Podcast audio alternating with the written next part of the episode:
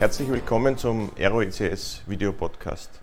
In der heutigen Ausgabe ist Hartwig Hufnagel bei mir zu Gast, Vorstandsdirektor der ASFINAG, zuständig für Bau und Betrieb. Herzlich willkommen, Herr Hufnagel. Schönen guten Morgen. Herr Hufnagel, ja, vielleicht äh, können Sie uns ein paar Worte über sich erzählen, beziehungsweise äh, über Ihren Tätigkeitsbereich bei der ASFINAG. Ich glaube, die ASFINAG an sich muss man, glaube ich, nicht erklären. Naja, das ist manchmal ganz anders, als man so glaubt, wenn man auf der Strecke unterwegs ist, was die ASFINAG alles macht. Aber äh, zu meiner Person, Hartwig Hufnagel, Vorstandsdirektor für Bau und Betrieb und äh, darf in meiner Funktion den gesamten Bau- und Betriebsbereich in der ASFINAG verantworten. Wir haben in der ASFINAG rund 3000 Mitarbeiter und äh, ganz, ganz viele unterschiedliche Tätigkeiten, die wir entlang der Strecke verrichten. Wenn man Asfinag äh, liest oder Asfinag hört, denkt man sofort an, an, an, die Autobahn, an die ganzen Baustellen äh, die, äh, und an den Stau. Äh, das war meine erste Assoziation mit der Asfinag. Äh, aber das ist ja durchaus positiv, wenn viel gebaut wird. Vielleicht können Sie uns ein bisschen was erzählen. Was sind denn die, die aktuellsten Projekte, die Sie, die Sie gerade in Angriff nehmen oder in Arbeit haben? Das ist äh, ganz interessant, weil ja immer sehr viele Verkehrsteilnehmer sagen, wie bringen sie die Asfinag in Verbindung. Das ist zum einen natürlich die Mautstellen, das ist zum anderen sind das die Rastplätze und zum Ärgernis vieler, manche die Lärmschutzwände oder der mhm. Emissionsschutzgesetz 100er.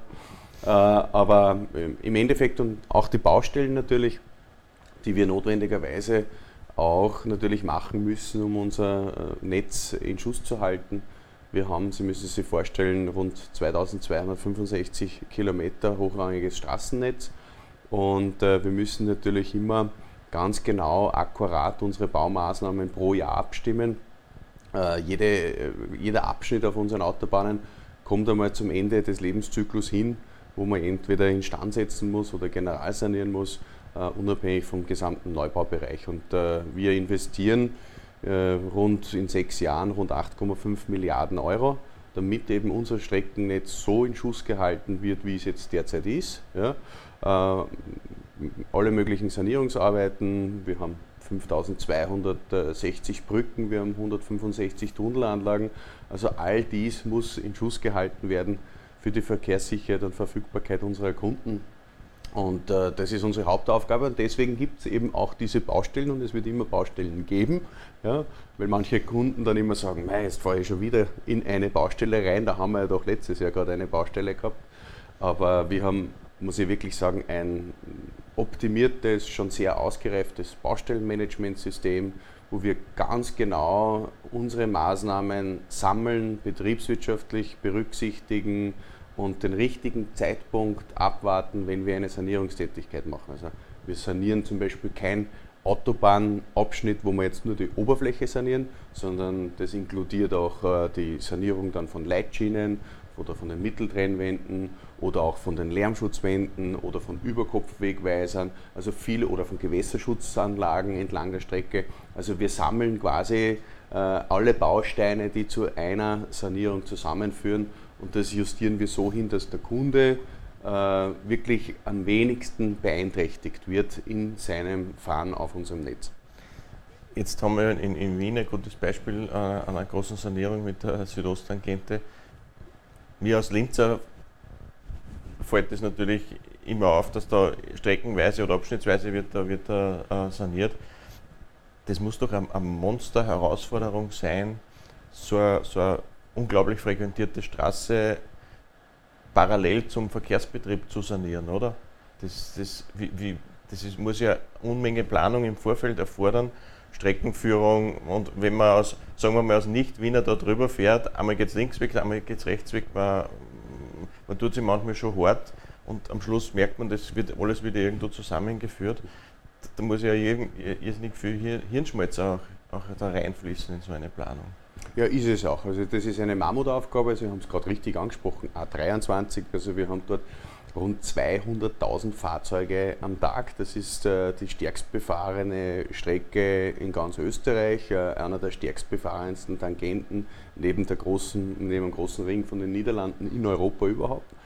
Und äh, so ein Streckenstück zu sanieren, äh, bedeutet im Vorfeld äh, langfristige Konzeptionen, äh, beginnend mit äh, guten, gezielten Bauphasen, mit den Planungsschritten, mit den Verkehrsleitsystemen, mit den Verhandlungen mit den Behörden, wie man den Verkehr wann zu welcher Zeit überleiten kann, beziehungsweise unterschiedliche Spurführungen ob ich zwei Streifen habe in die eine Richtung, ob ich einen Streifen in die andere Richtung habe, je nachdem wie der Richtungsverkehr in den Morgen- oder Abendstunden fließt. Also das ist eine große Mammutaufgabe und ich ziehe da immer den Hut vor unseren Projektleitern und Projekttechnikern, die wirklich rund um die Uhr im Einsatz sind, um diese Baustelle so abzuwickeln, wie sie jetzt abgewickelt wird. Mhm. Und man muss wirklich, ich darf auf Holz klopfen, man muss wirklich sagen, also das ist äh, viel, viel besser gelaufen als ursprünglich gedacht. Dass man immer wieder auf der Tangente im Stau steht, ist das eine, aber dass man weniger beeinflusst wird durch die Baustelle mhm. jetzt, äh, das ist das andere und das ist sehr überraschend und macht uns natürlich froh, dass das so funktioniert hat. Wird, wird das im Vorfeld irgendwie simuliert, dass man schaut, der Verkehrsfluss beginnt ja zu stocken, wenn wir so oder so leiten? Gibt es da irgendwelche Computersimulationen, die man da drüber laufen lässt? Ja, selbstverständlich. Also wir haben mittlerweile sind wir ja schon sehr weit fortgeschritten in unserer Digitalisierung, weil Digitalisierung in aller Munde ist, aber das machen wir schon. Wir haben äh, natürlich Zählstellen entlang unserem Straßennetz eingebaut. Wir wissen ganz genau, zu welcher Stunde, zu welcher Minute, äh, wie viel Lkw, wie viel Pkw über die Tangente fließt. Und das können wir dann abstellen. Und dann äh, konzipieren wir natürlich Simulationen, äh, um die unterschiedlichsten Bauphasen dementsprechend richtig äh, adjustieren zu können. Und äh, wir, wir arbeiten natürlich auch ja, so eine Art Simulationsfilme, wo wir den Verkehr wirklich in Echtzeit äh, darstellen, um ganz genau zu wissen, wann wir umstellen können. Jetzt haben wir die, die, die Sanierungen besprochen. Gibt es konkrete Projekte, die neue Projekte vielleicht, die, die würde ich sagen, die stehen jetzt an oder die werden jetzt äh, umgesetzt, die werden realisiert oder da gibt schon, die Planung ist fertig und jetzt geht es dann bald los? Ja, da gibt es natürlich zahlreiche. Es gibt äh, irrsinnig viele Projekte, die ganz unterschiedliche äh, Entstehungsgrade haben oder an ganz unterschiedlichen Etappen in der Ausführung stehen. Es äh, gibt die einen äh, Projekte, die relativ äh, am Beginn stehen, wo man erst äh, die, die, die Trasse überprüft, ja, so wie bei der S18, bei der Bodensee-Schnellstraße, wo man dann erst im Jahr 2022 äh, mit den Planungen fertig ist. Es gibt aber auch natürlich Projekte, die jetzt schon im Bau sind, äh, wie der, die A26 Linzer Westring mit der äh, Donaubrücke oder die, die S7 Fürstenfelder Schnellstraße. Also das sind, das sind Projekte, äh, die bereits im Bau sind, äh, wo man schon wo sich schon abzeichnet, dass wir dann irgendwann einmal bei der Verkehrsfreigabe sind. Und dann gibt es natürlich viele Bauvorhaben, die in den unterschiedlichsten Verfahrensständen sind, ja, die natürlich heutzutage beeinsprucht werden, ja, die natürlich manche auch bei den Höchstgerichten sind. Ähm, oder gibt auch einige, die natürlich in einer, in einer Planungsphase ist und also ganz unterschiedliche Verfahrensstände. Also die A26, Sie haben schon angesprochen, äh, betrifft mich selbst auch ja, als Linzer. Wie, wie, ist denn der Baufortschritt? Wie geht es denn voran? Sind Sie zufrieden mit dem Fortschritt? Sind Sie in der Zeit? Wann, wann, wann erwarten Sie denn, dass, dass zumindest damit die Brücke so weit ist, dass man drüber fahren kann? Also wir sind bei der A26 sehr gut im Zeitplan. Das ist ja wirklich einer der größten, auch voluminösten Bauvorhaben, die wir haben. Ähm, wir haben mit der Donaubrücke, das ist ja die erste Etappe. Äh, das ist äh, wahrscheinlich 2023, Anfang 2024 fertig. Und mit diesem Abschnitt dann durch den Berg durch, der zweite Abschnitt bis 28 und der dritte Abschnitt, die Anbindung dann an die A7 wird dann mit 2031 fertig sein. Also das ist ein großes Bauvorhaben, was uns schon äh, sehr lange beschäftigt und dann muss man wirklich anschauen, die, von, der, von der Einreichung der Planung bis dann zur Fertigstellung sind dann rund 25 Jahre vergangen. Als Autofahrer hat man ja das Gefühl, dass der Verkehr Minimum auf dem Level von vor Corona ist, oder? Alleine wenn man den Lkw-Transitverkehr anschaut auf Westautobahn oder wie Sie sagen, Bürenautobahn oder Brenner, ist das irgendwie messbar? Was, was, sagen die Zahlen? Stimmt das Gefühl oder, oder wie schaut es aus? Ja, wir haben in dem, in dem ersten äh, Corona-Jahr 20 äh, naturgemäß nach diesem März 20, wo vieles in den Lockdown gegangen ist und äh, die Grenzen auch teilweise geschlossen worden ist, natürlich einen massiven Einbruch vom Verkehrsgeschehen zu verzeichnen gehabt. Äh, vor allem im, im PKW-Bereich, also das waren teilweise 20 bis 25 Prozent im Minus, beziehungsweise LKW-Bereich hat äh, zwischen 10 und 15 Prozent hat sich dann aber wieder durch äh, das Aufheben der ersten Regelung im Herbst äh, wieder positiver entwickelt.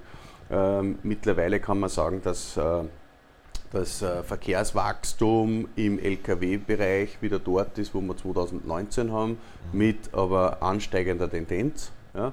Das heißt, also im Lkw-Bereich hat sich das viel, viel rascher erholt im Vergleich zum Beispiel zur, zur Krise 2007, 20, äh, 2007, 2008. Ja. Mhm. Und äh, das haben wir nicht erwartet, dass sich das so schnell erholt im Lkw-Bereich. Und im Pkw-Bereich hinken wir noch ein bisschen nach. Da sind wir jetzt bei 15, äh, minus 15 Prozent im Vergleichszeitraum von 19.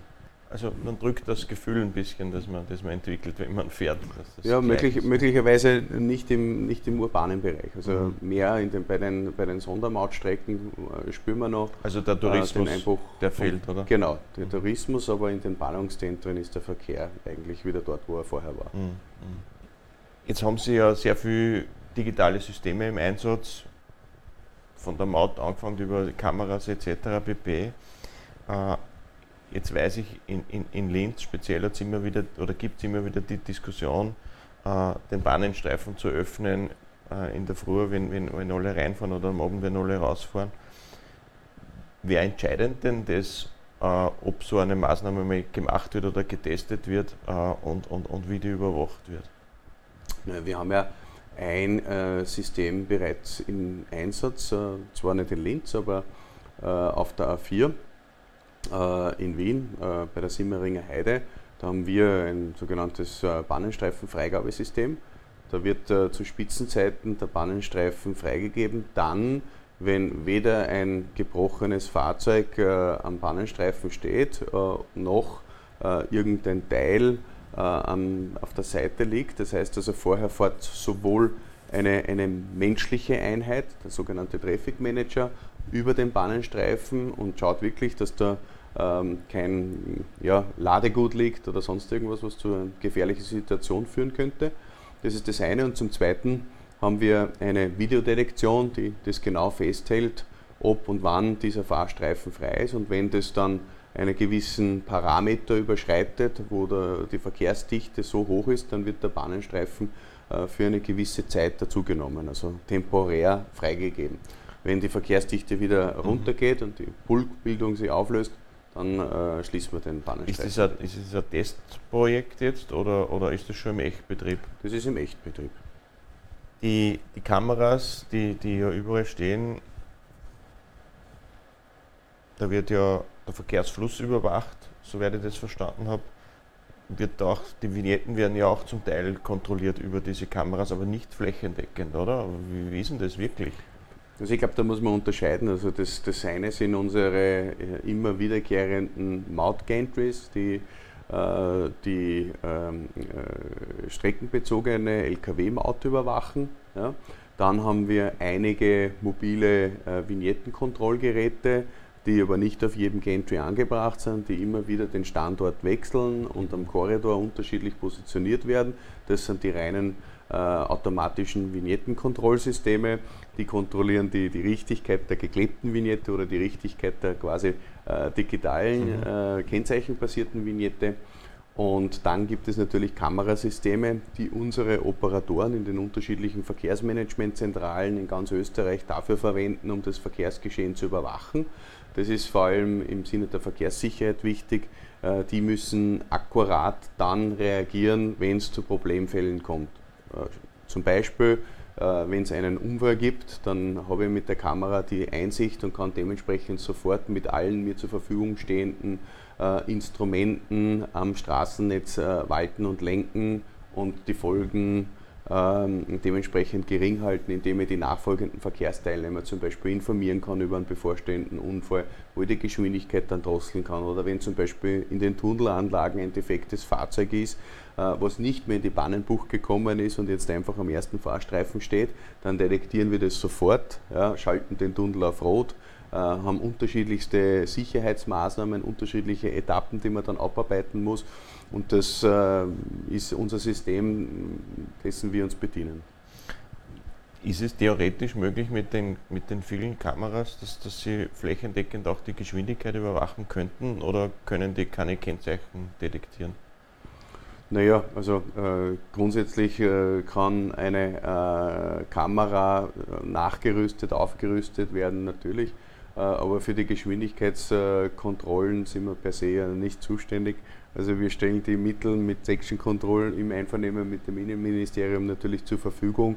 Ähm, was äh, unsere Videokameras in erster Linie machen, ist äh, für sicherheitsdienliche Zwecke zum Einsatz zu kommen, nämlich wirklich um vor Gefahrenmomente äh, zu warnen. Und äh, das Sensibelste sind einfach unsere 165 Tunnelanlagen. Wie speichern Sie die Daten von diesen 10.000 Kameras? Wie, wie lang werden die gespeichert oder, oder ist das nur Livestream? Und na, da gibt es äh, ganz genaue Vorschriften, die, die dürfen nur eine kurze Dauer gespeichert werden äh, für, den, für den Fall einer, einer gezielten Nachverfolgung, äh, wie es zu welchem Schaden gekommen ist, aber das auch nur auf Anordnungen äh, der, der, der, Polizei mhm. Äh, bei unseren Operatoren, ansonsten werden die Daten nach 24 Stunden wieder gelöscht.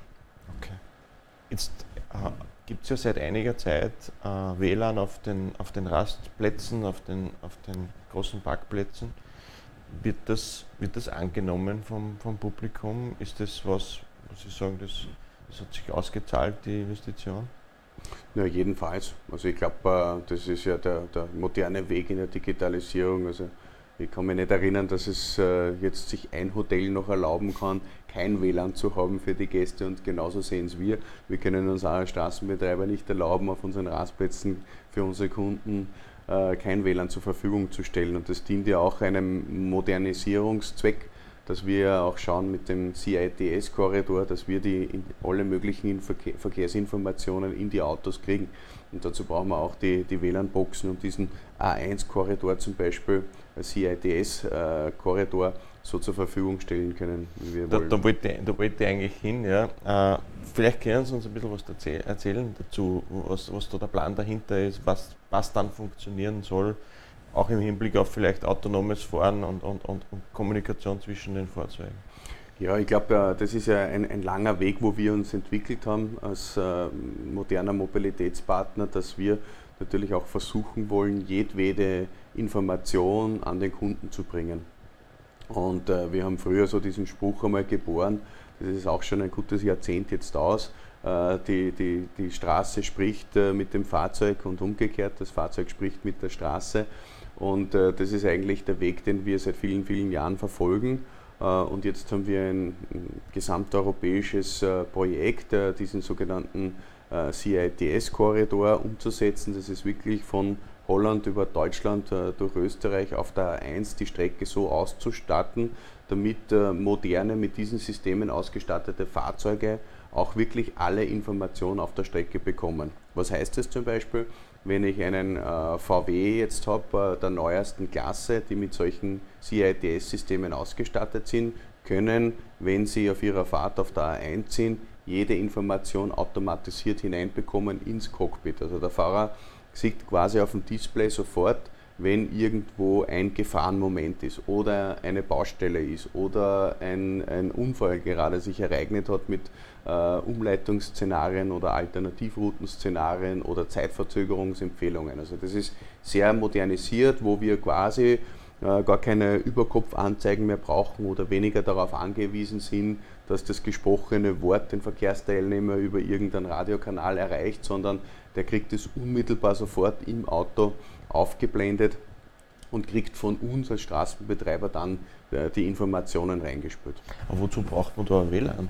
Das geht doch eh mit LTE, 5G und so weiter genauso gut und genauso schnell, oder?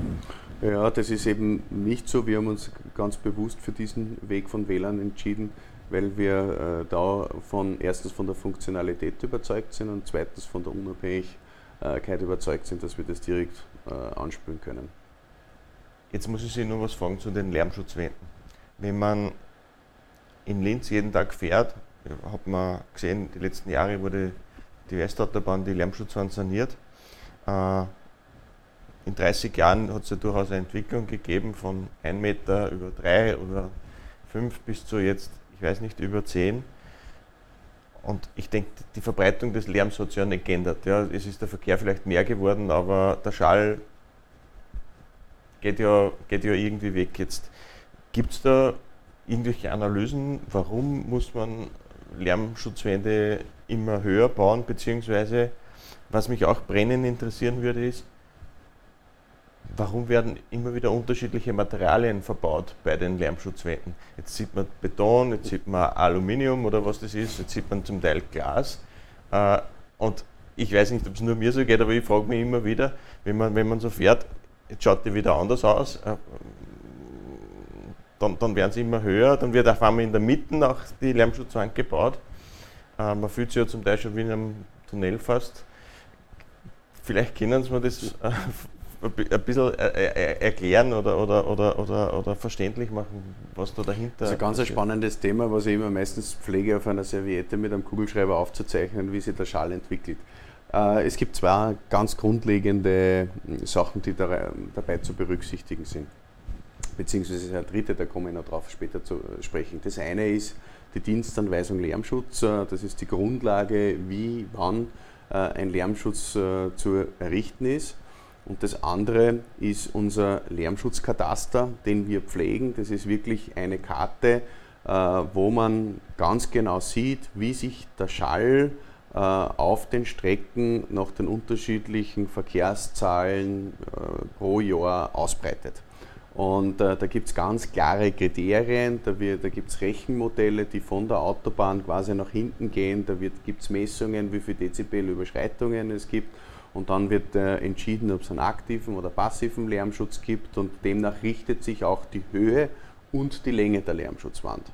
Warum die Materialien immer unterschiedlich sind, erklärt sich natürlich auch wieder ähm, vom jeweiligen Entstehungsjahr der Lärmschutzwände, weil wie Sie richtig sagen, teilweise gibt es auf der A1, jetzt wenn ich Monse anspricht, nur die alten, nicht so hohen Lärmschutzwände von 3,50 Meter aus Holz, äh, teilweise bewachsen und begrünt. Dann gibt es wieder, gerade wenn ich in Niederösterreich äh, schaue, also äh, gelbe, blaue mit durchsichtigen Glaselementen und jetzt, wenn ich den Blick auf äh, Ansfelden richte, wo Sie auch angesprochen haben, die ganzen hohen Wände mit ganz unterschiedlichen Materialien. Die Materialforschung entwickelt sich ja auch ständig weiter und wir sind natürlich auch als öffentlicher Beschaffer äh, aufgerufen in einem Vergabeverfahren mehr oder weniger eine Ausschreibung zu gestalten, was wollen wir und dann haben wir einen unterschiedlichen Markt und unterschiedliche Anbieter. Mhm. Äh, und das ist auch das Resultat, dass es teilweise natürlich ausschaut äh, wie Fleckerlteppich, weil es ganz unterschiedliche Anbieter gibt und dann wieder natürlich mit ganz unterschiedlichen modernen Instrumenten. Ich habe in Linz oder in einem selten den Verdacht gehabt, sie machen das, damit das Auge nicht müde wird äh, beim Fahren wäre für mich eine Erklärung gewesen, dass man immer wieder abstuft oder was anderes macht. Ist auch ein Teil davon. Ja. Ganz richtig, ist auch ein Teil davon, weil das Schlimmste ist die Monotonie, die man ja. wahrnimmt als äh, Verkehrsteilnehmer. Das führt zu Ermüdungserscheinungen und äh, um quasi das ein bisschen dem gegenzusteuern, gibt es auch unterschiedliche Elemente. Also mit diesen Mitteln wird genauso gearbeitet, völlig richtig. Jetzt äh, habe ich gesehen, Sie haben, Sie haben jetzt ein, eine Strecke ausgebaut, wo Sie Photovoltaikpaneele auf den Lärmschutzwänden montiert haben. Ist das ein Test, um das flächendeckend zu machen? Weil das würde sich ja anbieten, oder? Die, die, die unglaubliche Menge an Lärmschutzwänden überall. Da könnte man ja elegant äh, Strom produzieren damit. Ja, absolut. Also wir, haben, wir sind als moderner Mobilitätspartner, als ASFENAG aufgerufen, da wirklich neue Dimensionen zu bestreiten, neue Akzente zu setzen. Äh, wir haben einen hohen Energiebedarf auf unserem Netz. Also wir haben äh, rund 145 äh, Gigawattstunden, die wir im Jahr verbrauchen für den Betrieb unserer Verkehrsmanagementzentralen, für den Betrieb unserer Autobahnmeistereien, aber auch für den Betrieb von unseren Tunnelanlagen. Und wir haben in unserer Strategie eben festgelegt, dass wir 2030 bilanziell energieautark werden wollen. Das heißt, wir brauchen Strom und wir brauchen natürlich eine eigene Energieerzeugung. Äh, wie machen wir das? Das ist so, wir haben die Möglichkeit, dass wir bestehende Flächen entlang äh, des Autobahnnetzes nutzen mit Photovoltaikanlagen. Wir haben die Möglichkeit, dass wir Gebäude wie Autobahnmeistereien oder Rastplätze nutzen für Photovoltaikanlagen oder auch unsere Tunnelportale. Da haben wir ein großes Projekt gehabt, innovative öffentliche Beschaffung. Da haben wir aus 31 Bewerbern jetzt sieben Bewerber ausgewählt, wo wir auf einem 70 Meter langen Lärmschutzwand jetzt sieben verschiedene Paneele testen wollen, mhm. ob die funktionsfähig sind. Was testen wir? Wir testen, ob sie energietechnisch überhaupt geeignet sind, äh, ob sie aber auch dann lärmtechnisch geeignet sind, mhm. also nicht damit quasi die Lärmabsorption ähm, reduziert wird durch das Anbringen dieser Elemente. Wir müssen aber natürlich auch testen, ob sie unseren betrieblichen Anforderungen gerecht bleibt, wie Winterdienst oder wie Instandsetzungsarbeiten entlang der Böschung etc. Wenn wir das in einem Jahr ausprobiert haben, mhm. stellt sich heraus, welches Panel für unsere Lärmschutzwände am besten geeignet ist und dann haben wir ein extrem hohes Potenzial. Wir haben insgesamt 4400 Lärmschutzwände, also 4400 Kilometer Lärmschutzwände. Das ist also neben dem einen Zweck, den sie ja schon dienen, haben wir die Möglichkeit, ein Riesenpotenzial für einen zweiten Zweck auszuprobieren. Mhm. Und Experten gehen davon aus, aufgrund der Situation, der geografischen Lage, der, äh, der entsprechenden Himmelsrichtung, dass wir da ein Potenzial haben von rund 30 Prozent der 4400 Kilometer langen Lärmschutzwände. Und da können wir wirklich äh, Energie erzeugen, dass wir dann mit unseren Flächen, mit unseren Bürogebäuden, mit unseren Lärmschutzwänden, mit unseren Tunnelportalen wirklich bis 2030 äh, das Ziel erreichen, bilanziell energieautark zu sein.